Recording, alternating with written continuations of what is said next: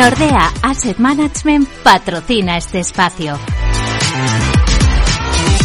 Un espacio de renta fija en el que hablamos con Cristina Gavín, responsable de renta fija de Bercaja Gestión. Hola Cristina, ¿qué tal? Muy buenas tardes.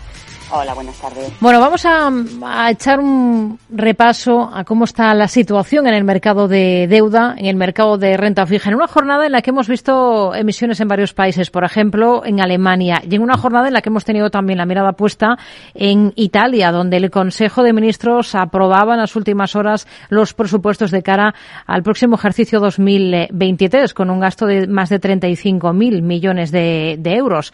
Eh, ¿Cómo está la situación? ¿Qué es de lo que destaca de esta jornada en el mercado de renta fija?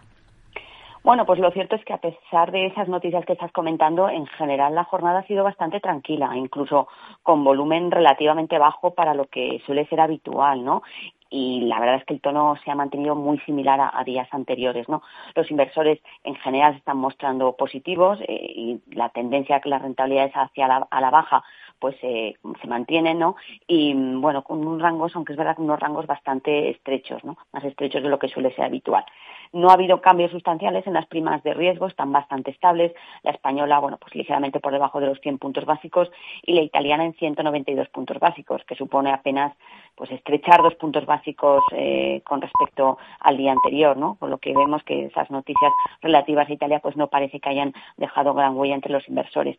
Con todo esto, en general, las curvas soberanas pues están manteniendo en los niveles que venimos viendo en los últimos días, ¿no? El 10 años alemán eh, sigue por debajo del 2%, el español por debajo del 3% y el italiano por debajo del 4%, ¿no? Que serían un poco sus niveles psicológicos donde el inversor pues parece que ha encontrado ahí un, techo, ¿no? Hmm. El crédito privado también mantiene ese tono positivo eh, que estábamos viendo, que comentaba de días anteriores, estrechamiento en los diferenciales, llama sobre todo la atención estrechamiento en los nombres más endeudados, ¿no? En, los nombres high yield, lo que confirma, bueno, pues ese sentimiento positivo, pues eh, se mantiene, ¿no? Y, buena actividad en mercado primario, fruto precisamente de ese mayor apetito por el riesgo que estamos viendo en los inversores y han dominado sobre todo nuevas emisiones en el sector financiero. Bank Inter, DZ Bank, Commerce Bank, son algunas de las principales entidades financieras que han salido hoy a financiarse, en general con una acogida bastante, bastante positiva. Hmm. Tenemos el rendimiento del bono italiano, italiano a 10 años en cotas del 3,90%. Vamos a escuchar a la primera ministra italiana, Giorgia Meloni. Sono molto soddisfatta Estoy muy satisfecha con el trabajo que hemos hecho en estas cuentas públicas por algunas razones, las que destacamos, que son unos presupuestos sin marca política y que no se limita a unos rasgos regionales. Tenemos un buen puñado hoy de emisiones de deuda corporativa, por ejemplo, de Bank Inter, de cédulas hipotecarias a cinco años y medio, también eh, una, por ejemplo, de ArcelorMittal, en este caso una emisión de 2.200 millones eh, de dólares en bonos con vencimiento a cinco y diez años. ¿Le parecen emisiones interesantes, Cristina? Bueno, a ver, es verdad que ahora el mercado de, crédito privado, ahora en esta parte final de año, bueno, pues antes de que lleguen las semanas finales de año donde la actividad se reduce de forma drástica, bueno, pues hay muchos nombres que están saliendo a, emitir, ¿no? Y efectivamente este movimiento o este sentimiento más positivo, este incremento en el apetito por el riesgo, pues está haciendo que veamos nombres de emisores que no suelen ser habituales o que no han sido muy habituales en meses anteriores, fruto de toda esa incertidumbre que hemos vivido. En general, las primas de estos nombres que, que estabas comentando, eh, son en general atractivas. Es verdad que tienen una tipología muy diferente, ¿no? Bank Inter está emitiendo unas cédulas hipotecarias, es decir, con garantía adicional, hacerlo está emitiendo en dólares. El principal hándicap que yo diría para estas emisiones, sobre todo, es su larga duración, ¿no? Estamos hablando, en el caso de Bank Inter, cinco años y medio y en el caso de, de ArcelorMittal, cinco y diez años. Por lo tanto, yo creo que puede ser interesante combinar esta tipología de emisiones de más de medio plazo, bueno, pues con otras emisiones, a lo mejor de vencimientos más próximos que nos permitan, bueno, pues mantener eh, la duración de nuestras carteras algo más limitadas, ¿no? Porque aunque es verdad que el grueso del repunte de tipos ya lo hemos vivido y que la, posibilidad de que los tipos sigan repuntando de forma agresiva pues cada vez es más limitada, también es verdad que todavía no estamos exentos de, riesgos, ¿no? De volatilidades o de episodios adicionales de volatilidad. Por lo tanto, creo que ser selectivos en los nombres y ser eh, muy cautos y diversificar unas carteras con, con inversiones en los diferentes tramos de la curva, de tanto de corto como de medio y de largo plazo, creo que es un factor fundamental. Hmm.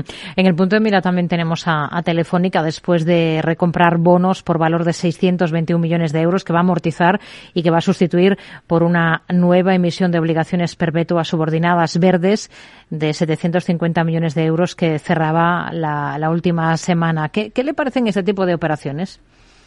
Bueno, la, recompra de híbridos y, la emisión de nuevas emisiones de la misma tipología se está convirtiendo en una actividad bastante habitual, ¿no? La hemos visto en meses anteriores, la estamos viendo ahora con Telefónica y probablemente la vamos a seguir viendo de cara eh, a, los próximos meses, ¿no? En general, el mercado percibe con buenos ojos este tipo de operaciones. ¿Por qué? A ver, porque por un lado permite recuperar liquidez a los inversores una vez que se alcanza la primera call y, reinvertir esos bonos de, esa en otra tipología similar de bonos con rentabilidades más atractivas ¿no? para el inversor y más adecuadas al entorno de tipos en el que nos estamos moviendo.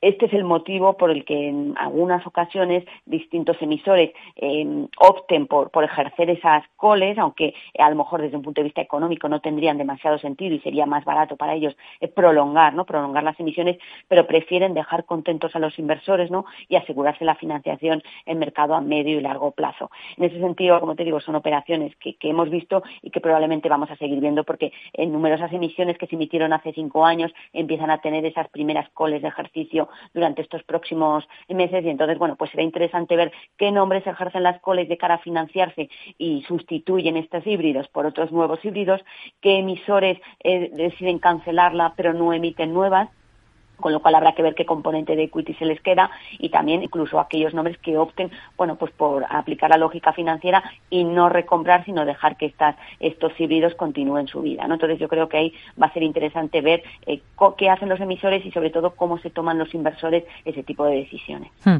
Cristina Gavín, responsable de renta fija de Bercaja Gestión, gracias por su análisis con nosotros en Mercado Abierto. Muy buenas tardes. Buenas tardes.